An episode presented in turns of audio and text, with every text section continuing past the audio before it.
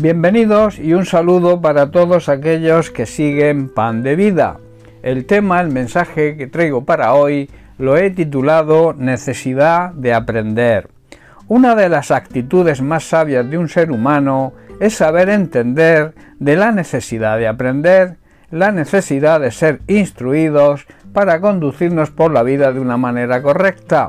El padre instruye y enseña al hijo, el maestro y el profesor también hacen lo mismo con los alumnos. En nuestros trabajos somos instruidos para que podamos desempeñarlos bien. En el tema espiritual, en nuestra vida cristiana, debemos hacer lo mismo, dejarnos enseñar y ser instruidos por los ministerios que el propio Jesús instituyó para el desarrollo y el crecimiento correcto de su iglesia. Debemos pues dejarnos enseñar y aprender de la palabra de Dios. A lo largo de nuestra vida siempre andamos buscando dirección a la hora de tomar decisiones. Debemos saber que cada decisión tiene sus consecuencias y además la mayoría de las veces podemos llegar a pensar si son o no son las correctas. David, antes de ser rey y después también, siempre oraba al Señor para que le enseñara a tomar sabias decisiones y para saber cómo podía serle fiel. En el Salmo 86, versículos 10 al 12, David se dirige a Dios en oración diciendo, Porque tú eres grande y hacedor de maravillas, solo tú eres Dios. Enséñame, oh Dios, tu camino, caminaré yo en tu verdad. Afirma mi corazón para que tema tu nombre. Te alabaré, oh Dios mío, con todo mi corazón y glorificaré tu nombre para siempre.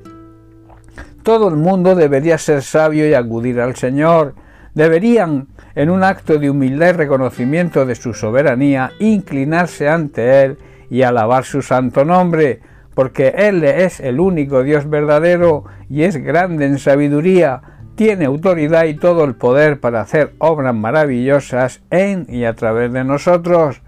Debemos, por tanto, pedirle que nos enseñe en nuestra vida cotidiana y en nuestra vida cristiana a actuar de acuerdo a su voluntad, y que podamos vivir de acuerdo a ella y de acuerdo también con la verdad.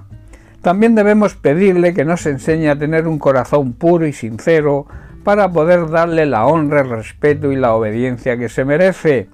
Andar, vivir en la mentira es una señal de debilidad en nuestro carácter.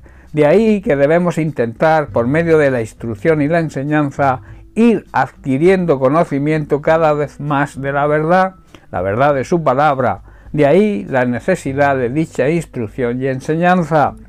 Si vamos creciendo en sabiduría y conocimiento de Dios, de Cristo y de su palabra, nadie nos podrá engañar, puesto que conoceremos la verdad y la verdad nos hará libres de todo tipo de mentira y de engaño. El propio Jesús en Juan capítulo 8 versículos 31 al 32 nos dice, Jesús les dijo a los que creyeron, o sea, a los judíos que supuestamente creían en él, vosotros sois verdaderamente mis discípulos y se mantienen fieles a mis enseñanzas. Conoceréis la verdad y la verdad os hará libres. También esto es de aplicación para nosotros hoy.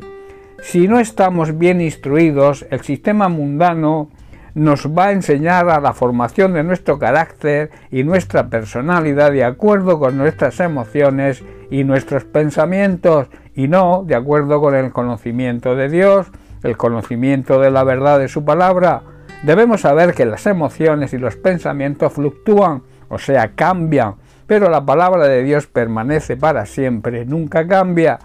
El apóstol Pedro en su primera carta capítulo 1 versículos 24 al 25 hace mención de esto diciendo, Toda carne es como hierba y toda la gloria del hombre como flor de la, de la hierba.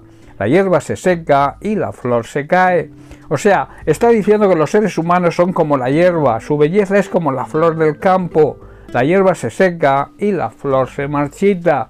Y el versículo dice, el versículo 25 dice lo siguiente, mas la palabra de Dios permanece para siempre.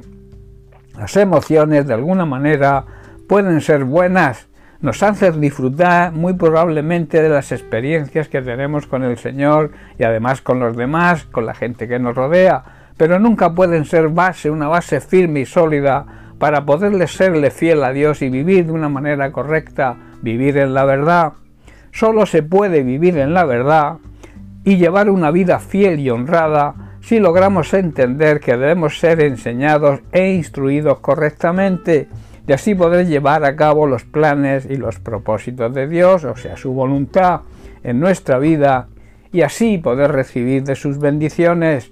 Bien, pues hasta aquí el mensaje de hoy. Que Dios te bendiga. Un abrazo.